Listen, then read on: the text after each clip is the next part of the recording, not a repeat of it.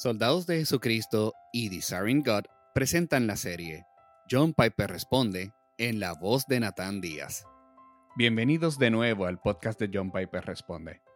La oyente del podcast Bridget escribe para decir, Pastor John, amo al Señor profundamente y mi fe continúa creciendo, pero siempre he luchado con Mateo capítulo 27 versos 45 al 46. ¿Por qué Jesús diría al Padre, ¿por qué me has abandonado? ¿Cuándo sabía la respuesta? Fue por esta misma razón que Jesús vino, para ser abandonado en nuestro nombre. ¿Podrías darnos una idea de esto para que este obstáculo en mi fe pueda ser eliminado? Dios mío, Dios mío, ¿por qué me has abandonado? Esas palabras aterradoras ocurren en dos evangelios, Mateo 27:46 y Marcos 15:34 cuando Jesús está colgado en la cruz cerca de la muerte. Dice, alrededor de la hora novena, Jesús gritó en voz alta. Increíble cómo tuvo alguna fuerza para hacerlo en voz alta. Elí, Elí, lama sabactani, que es la forma aramea de decir, Dios mío, Dios mío, ¿por qué me has abandonado? Mateo 27:46. Ahora, un hecho muy importante para recordar es que estas palabras son las primeras palabras exactas del Salmo 22.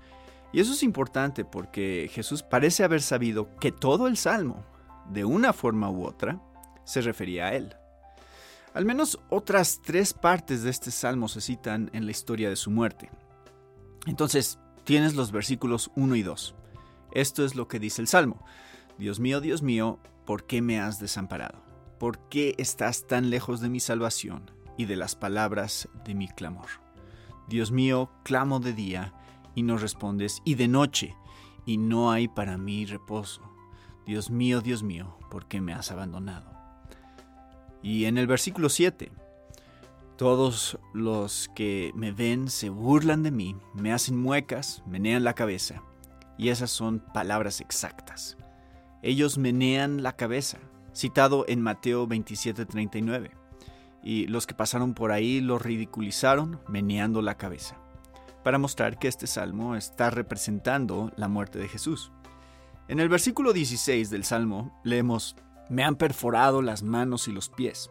Y en el versículo 18, dividen mis vestidos entre ellos y por mi ropa echan suertes. Por lo tanto, las palabras Dios mío, Dios mío, ¿por qué me has abandonado? Son parte de este salmo que contiene, por así decirlo, un guion para las últimas horas de Jesús. Ahora, ella quiere saber por qué lo dijo Jesús. Aquí hay una respuesta de tres partes. Primero, esto fue un verdadero abandono. Es por eso que Dios mío, Dios mío, ¿por qué me has abandonado? significa realmente eso. Él en realidad lo hizo. Él está llevando nuestro pecado, soportó nuestro juicio. El juicio fue que Dios el Padre derramara su ira y en lugar de derramarla sobre nosotros, la derrama sobre su Hijo. Eso implica una especie de abandono. Eso es lo que significa ira. Lo entregó para sufrir el peso de todos los pecados de todo su pueblo y el juicio por esos pecados. No podemos comenzar a comprender lo que esto significaría entre el Padre y el Hijo. Ser abandonado por Dios es el grito de los condenados, y Él fue condenado por nosotros. Entonces, usó estas palabras porque había un abandono real. Esa es la primera razón. En segundo lugar, me parece que el por qué no es una pregunta que busca una respuesta, sino una forma de expresar los horrores del abandono. Tengo un par de razones para pensar eso. Jesús sabía de antemano lo que estaba haciendo y lo que sucedería y por qué lo estaba haciendo. Su padre lo había enviado para esto, este preciso momento, y había aceptado venir, sabiendo todo lo que sucedería. Escucha estas palabras.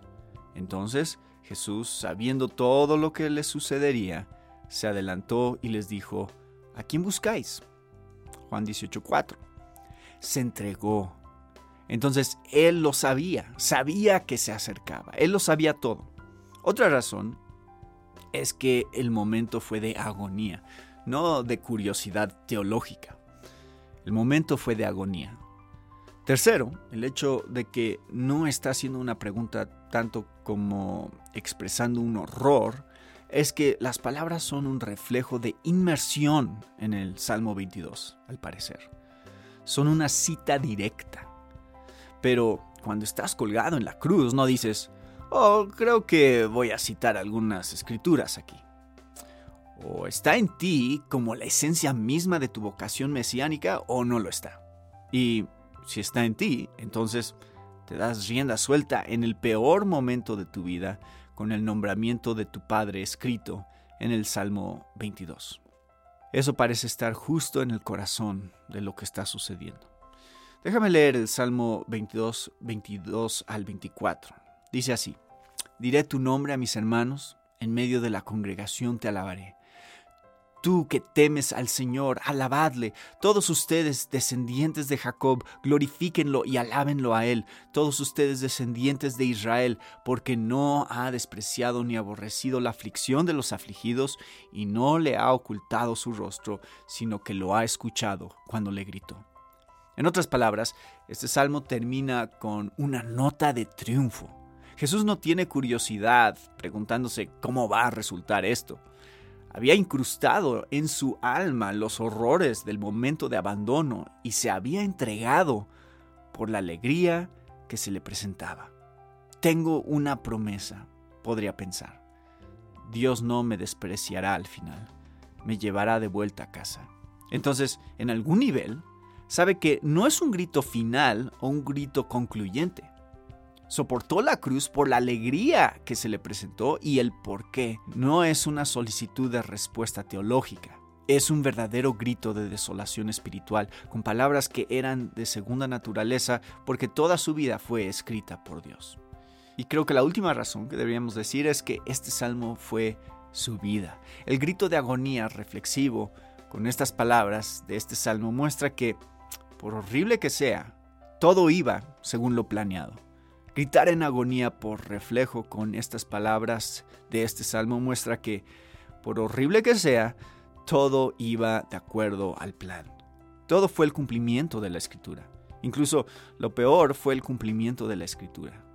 Ese momento fue probablemente el peor momento en la historia del mundo y se cumplió con las escrituras.